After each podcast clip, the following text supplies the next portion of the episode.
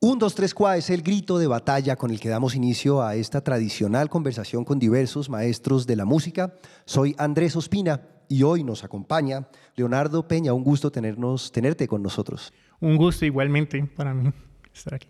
Leonardo, la flauta es el instrumento con el que muchos nos iniciamos en el arte de la música. En primero segundo de primaria a uno le enseñan ya lloviendo está y si la, sol. Y es la secuencia que uno termina aprendiendo y para muchos es el inicio de muchos en la vida de la música. Unos se quedan ahí, otros avanzan más.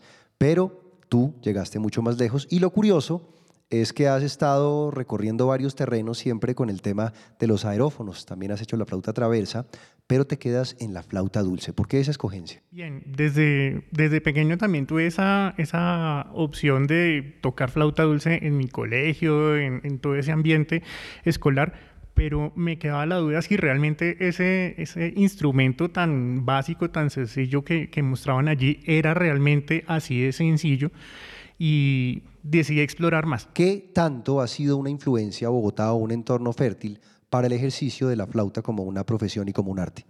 Claro, el, Bogotá no solamente como, como capital, eh, como, como centro político de la, del país, sino sobre todo como centro, como confluencia de todas las, de todas las expresiones musicales, artísticas del país. Aquí llegan todas las expresiones.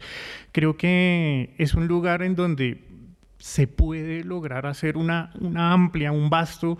Eh, una amplia exploración de la música y el hecho de, de, por ejemplo, el trabajo con el ensamble barroco de Bogotá, que, que es un, uno de los pocos ensambles que se eh, especializan en interpretación histórica en el país y, en, y en, en, ese entonces contiviaron Flautas Dulces de Bogotá también, la única agrupación aquí en Bogotá que, que estaba en ese momento em, trabajando con las flautas dulces, afortunadamente ahorita hay más, pero trabajando con esa imagen, esa imagen de la ciudad que realmente somos, somos parte de la ciudad y que somos parte de esa, de esa exploración de, tantas músicas de, históricas, modernas, eh, populares, etcétera, donde están confluyendo aquí, justamente en la ciudad. Vamos a tener una exhibición por cortesía de Leonardo, gratuita por supuesto, para todos ustedes un microconcierto en el que vamos a oír algo de dos tiempos. Vamos a oír una música de la contemporaneidad y una de tiempos más lejanos. Entonces los dejamos con los sonidos del maestro Leonardo Peña.